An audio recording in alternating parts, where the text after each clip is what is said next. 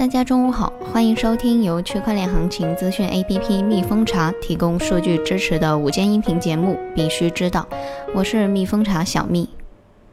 首先，我们来看一下蜜蜂茶二十四小时行情早报。这个行情早报的采集时间是今天早上的八点。BTC 的价格是九千四百零九点幺五美元，二十四小时涨了百分之一点九七。ETH 价格一百八十六点一零美元，二十四小时涨了百分之一点九七。XRP 价格零点二九九幺美元，二十四小时涨了百分之二点六二。我们来看一下今天的主要内容。罗永浩回应币圈邀请，感谢，但发币我自己也会。财务部原副部长朱光耀称，数字经济、数字货币和社交媒体的制度制定已经迫在眉睫。分析称，EIDOS 持续火爆，导致用户租赁 EOS 薅羊毛的需求大增。万象区块链股份公司董事长肖峰称，区块链领域能出像阿里、腾讯级别的公司。首先，我们来看一下行业热点。罗永浩回应币圈的邀请，感谢，但发币我自己也会。昨天我们说到，孙雨晨在微博上面转发了罗永浩老师的微博，表示波场愿意出资先出一百万元的人民币一年，去聘请罗永浩老师担任他们的创业精神代言人。另外呢，维基链也愿意为罗永浩量身打造智能合约债券，以协助他去解决债务的危机。那么在十一月四号的凌晨呢，罗永浩进行了回应。他表示感谢币圈的朋友们看得起我，但发币我自己也会，只是没有打算去做。不管怎么样，谢谢你们的好意。下面一则快讯，根据华为方面的消息呢，十一月四号的下午。中国人民银行党委委员、副行长范一飞一行到华为深圳总部调研。范一飞副行长先后参观了华为园区、华为数字化转型展厅，并与华为的轮值董事长徐直军共同见证了中国人民银行清算总中心与华为公司的战略合作协议签署，以及中国人民银行数字货币研究所与华为公司关于金融科技研究的合作备忘录签。署。根据中国网的消息，第六届中国企业全球化论坛于二零幺九年十一月二日至三日在北京举行。财政部原副部长朱光耀在论坛上表示，在整个经济方面，包括数字税收方面，急需推出制度性管理。今年西方七国试图开始这么做，但不足以完成世界性的制度安排。因此，美国、中国这些重要大国需要一起合作，共同找到一条合作之路。而 G 二十是一个关键的平台，在数字经济、数字货币、社会媒体方面，制度的制定已经迫在眉睫。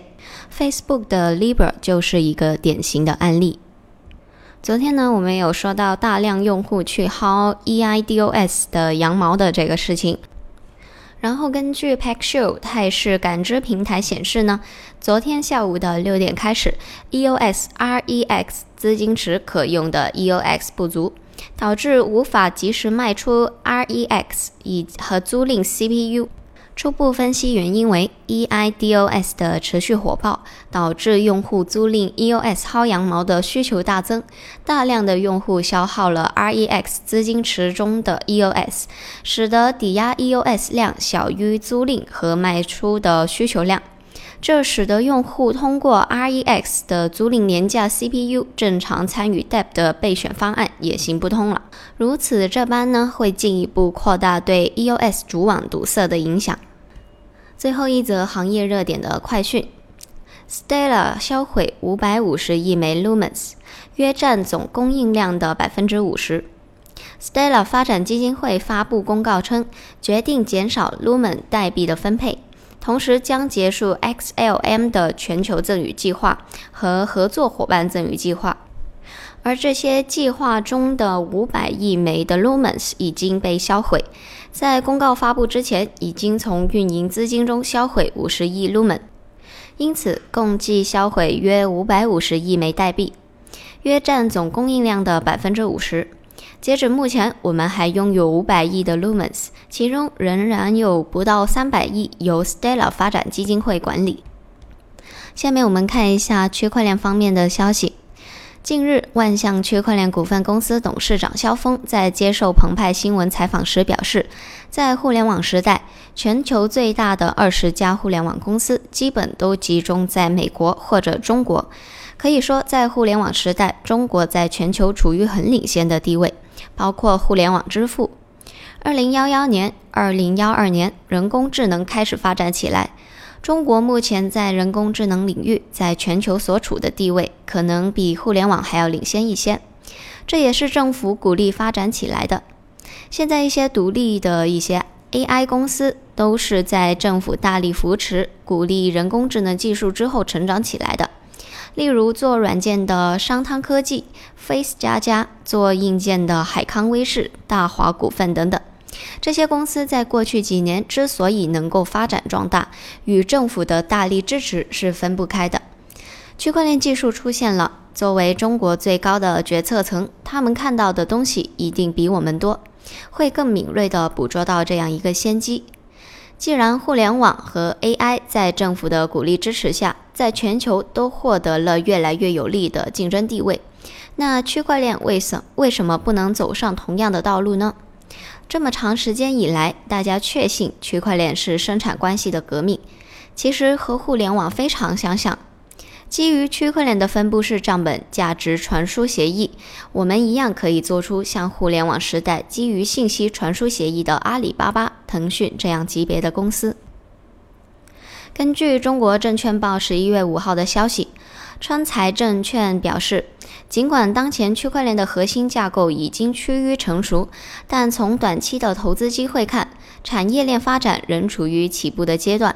产业链大部分企业的融资渠道仍依赖风险资本，但中长期来看，区块链技术走向成熟，必将会为技术带来革新，产业变革注入新的动能。以金融行业为例，区块链所提供的不可篡改的分布式数据库，能够在提效率、降成本的同时，使信用本身更加的可靠，从而提高金融行业的活血效能，使金融更好的服务实体。根据人民政协网的报道，近日，浙金中心、中国工商银行浙江省分行、云象区块链共同打造的金融存管区块链成功落地。金融存管区块链的目的是为金融机构间多种复杂应用场景提供保障。基于区块链技术的不可篡改、去信任、账本一致性、可追溯等的特点，该平台构建了一套机构间安全、可信的数据通道与协同机制。蚂蚁金服徐浩称，蚂蚁金服是全球申请区块链专利最多的企业。他提到，最近特别最近刷屏的这个区块链技术，他们在过去的几年持续的在投入。在二零幺七和二零幺八的两个年度，蚂蚁金服是全球申请区块链专利数量最多的企业。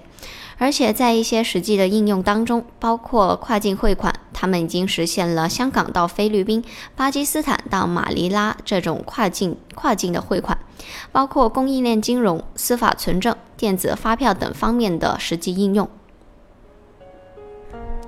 今天的节目到这里就结束了，我们明天同一时间再见。